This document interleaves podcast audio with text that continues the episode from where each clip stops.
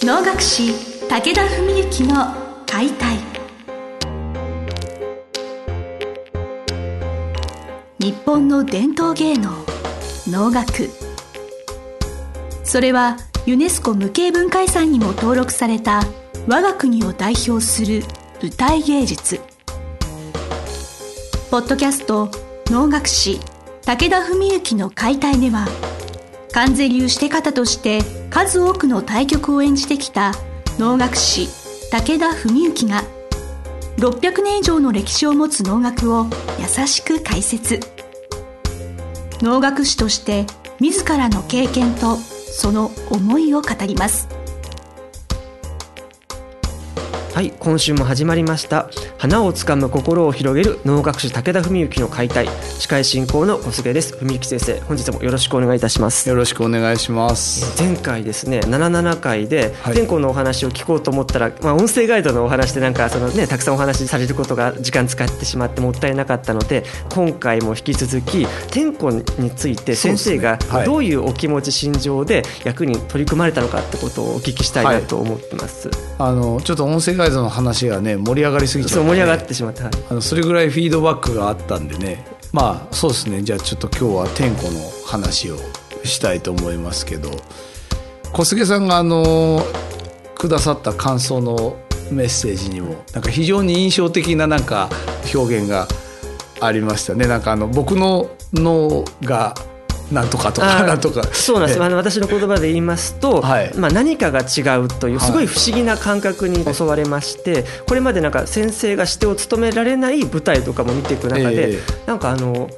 何もなんか残らな残らないって大変失礼なんですけれど、うん、なんかスーッと流れていってしまうものがあった中ですごく心にとどまるものがあって先生が何かがきっと違うものを発しているんだなオーラとしてであったりその体で言葉ではなく体で何かを表現してらっしゃるんだなってことが私はすごく今回印象に残って疑問も残ったんですけどなんだろうなっていう。今まで僕の指定の脳は春寧と白楽天ですかね。でまああのクスノつゆはまあ連れというかしてというかですけど。だからまあ34番っていう感じですか。であのだんだん何かが違うんだなっていう感覚なるほどなるほど。まあそれは役者としてはなんかそういうふうに評してもらうっていうのは、まあ、とても嬉しくありがたいことなんですけど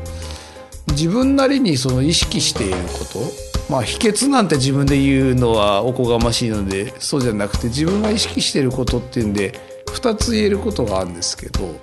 まあ、1つはその役作りというかその一曲に対する取り組み方の話とあとはやっぱり周りのその共演者の皆さんの力をいかにして借りるかみたいなこととあるんですけどねその2つがあると思います。まあまずその前者の方で言うとまあいろんな役があっていろんなお話があって例えばあんまり何というのかな深い意味がなくというか神様が出てきて颯爽とした舞を舞いましたみたいなね。例えば竜神が出てきて勢いよく舞いましたとかそういうもんだったら、まあ、役作りとかうんぬんっていうことはあんまり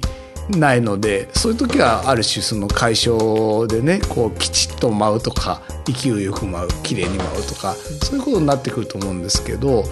今回の「天子」みたいに芝居っ気が強い曲っていうのはやっぱり脳もやっぱり芝居であると思うのでその芝居をするにあたっては自分の心を役に寄せていかないといけないわけなんですよね。でそういう面では実は「天子」っていうのはものすごく僕にとっては難しい曲で特に前してがですねでそれはなぜかっていうと子供を失った父親の役なんだけど僕子供いないのでだからすごくどういう心情なんだろうなっていうのがすごく想像するのは難しかったわけなんですよね。でまあやっぱり師匠の稽古を受けたりまあ申し合わせが少し離れてたんであのリハーサルがですね本番の5日前だったんですけど、まあ、地頭渋滞のリーダーをしていただいた浅井文義さんという、まあ、僕もとっても尊敬する、まあ、大先輩なんですけど浅井さんからも申し合わせの後にも随分いろいろアドバイスしていただいたりしてでやっぱり師匠に習ったこととかまあ一般的にこうだっていうこととかいろいろあるけども、まあ、最終的にはもう結局自分でやるしかないでしょうって。もう今ぐらいの立場とレベルになったら。自分がどうやりたいかっていうことなんだから。もうちょっと思うようにやった方がいいんじゃないっていうようなアドバイスいただいたりして。でそういう中で、まあ、自分でいろいろああだこうだと考えていった時に、まあ、あの天子の前してっていうのは王伯というねあの、まあ、おじいさんなんですよね。老人なんですよね。で息子を亡くした老人だからこれ多分結構年が離れてるんだと思うんですよ。結構年取ってからの子供なんじゃないかな。離れてるというのは、まあ、天子と。天子、えー、そうそう、はい、息子とですね。だからそういうふうに考えてそれでふと思ったことがあってまあ、いきなりこのちょっと番組ですごいカミングアウトみたいになっちゃうんですけど、まあ、僕その、まあ、白血病ってね病気を3年半前に患いまして今もその特効薬を飲んでる関係でね子供が今現在は作れないんですよね。で、まあ、そういうことがあってで、まあ、実はその子供に関して言うともう結婚して今僕8年になるんですけど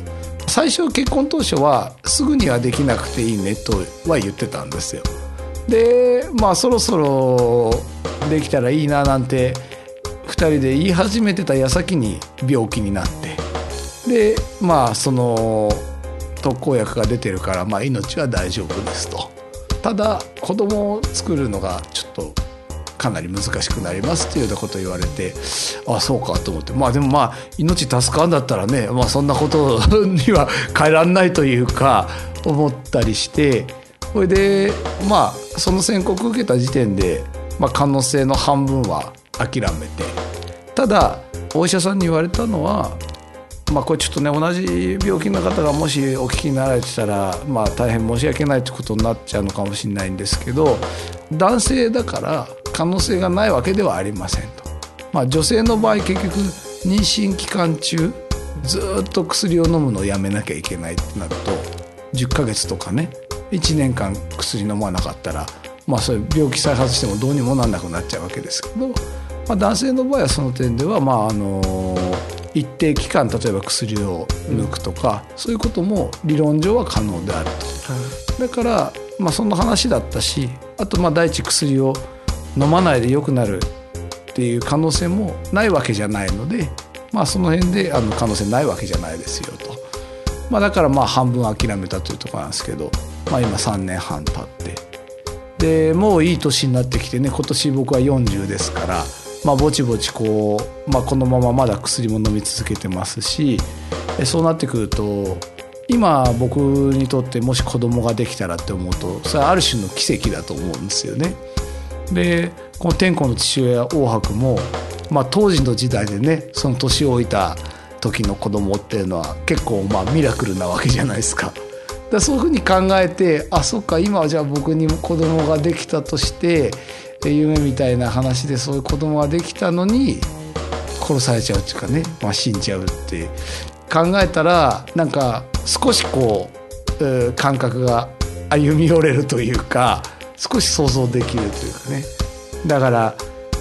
まあそれで逆らえない相手ですよね。まあ帝のね方に、えー、まあ鼓を召し上げられて息子を言うこと聞かなかったから殺されてっていうのはあって。まあ現代の価値観じゃ到底ちょっと受け入れられないようなね一般的にはそういう話になっちゃうと思うんですけど、まあ、時代を当時にね思いを馳せて考えればまあそうやって考えた時に、まあ、当然怒りとか絶望感とか悲しみとか脱力感とかね。いろんなそういうことをどういう感情があるかなって思い起こして。でまあそんなことで、まあ、自分の感覚にその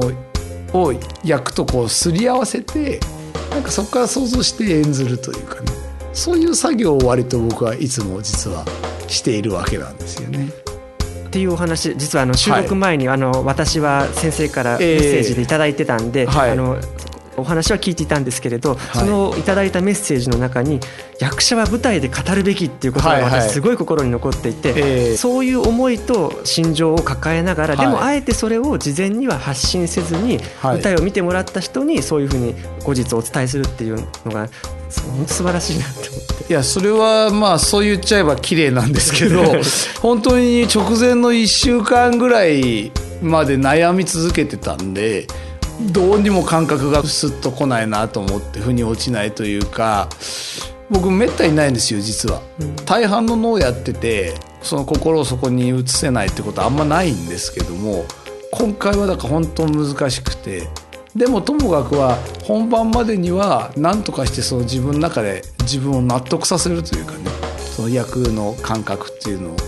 まあそういう作業をすごくしているんで、まあ、これは事前に発信といったって、まあ、もしするとすれば前日とか前々日になるわけですけどもなんか